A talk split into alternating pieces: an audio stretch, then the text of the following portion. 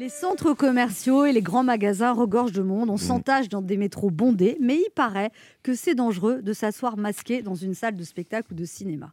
Quand un comédien connu fait part de son incompréhension, en général sur une chaîne d'infos, parce que les chaînes d'infos adorent tendre des micros aux artistes énervés, l'artiste se fait traiter de nanti, privilégié, égoïste. On lui explique à quel point il est indécent pour lui de se plaindre et on lui envoie à la figure les restaurateurs étranglés, les soignants épuisés, les entreprises exsangues, les malades en réanimation.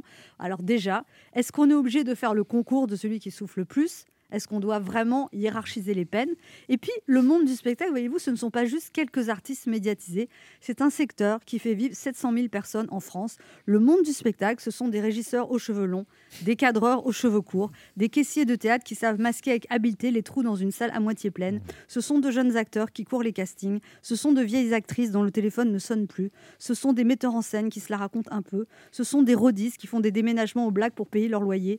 Ce sont des directeurs de salle qui ne dorment plus depuis six mois, des choristes qui rêvent de percer quand ça reprendra, des musiciens classiques qui ont mis une annonce à la boulangerie pour donner des cours de piano, des programmateurs de spectacles qui reportent, annulent, re-reportent, réannulent et prient, des assistants de production sans travail, des auteurs qui ne touchent plus de droits d'auteur, des éclairagistes qui voient l'avenir en noir, des chargés de relations publiques en dépression, des costumiers qui font des ourlets pour s'en sortir.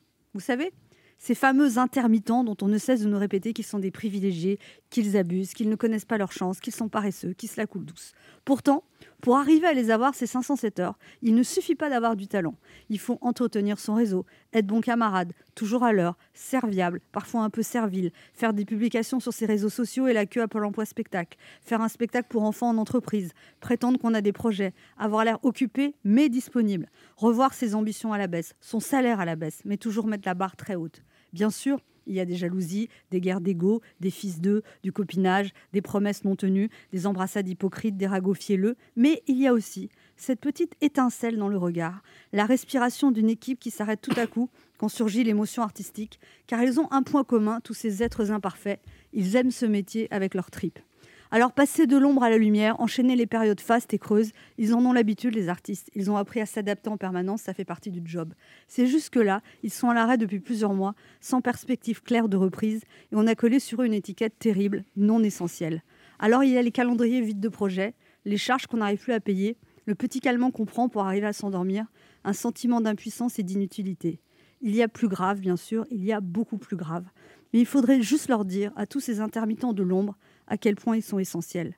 Leur dire qu'il faut continuer d'y croire et qu'un jour, c'est sûr, on entendra à nouveau le bruissement insouciant et joyeux du public qui s'installe dans une salle de spectacle.